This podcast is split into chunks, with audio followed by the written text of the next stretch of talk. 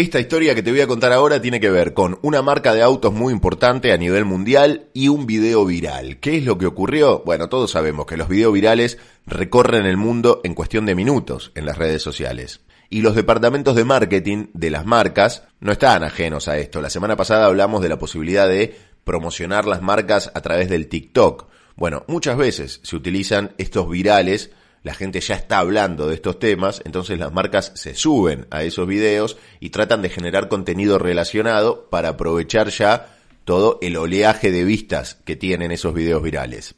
Así es como Nissan aprovechó un error de un trabajador de uno de sus concesionarios en México. ¿Qué es lo que pasó?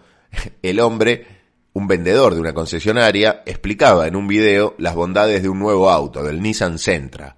Y empezó a contar las cosas que tenía el auto y llegó al sistema de frenado de emergencia que tiene el auto, que detecta si tiene peatones adelante para tratar de no atropellarlos. El tema es que este muchacho dijo todo lo contrario. Sin embargo, la marca japonesa, sin embargo, la marca japonesa, en vez de mandar un comunicado pidiendo disculpas o haciendo alguna aclaración, aprovechó este video viral que ya estaba circulando, que ya tenía muchas versiones y muchas visualizaciones, y sacó su propio video promocional, pero revirtiendo el error del vendedor. Cuando el hombre está por decir y así atropellarla, cortan esa parte y muestran imágenes del buen funcionamiento del auto y del sistema frenando antes de atropellar a cualquiera que se cruce. El video lo acompañaron de un texto que dice, no importa lo que se te cruce en tu camino, el nuevo sistema Nissan Sentra tiene tecnología para apoyarte en todo momento. Tiene la tecnología lista hasta como para esquivar a los vendedores de la propia marca que tiran cualquier cosa, ¿no?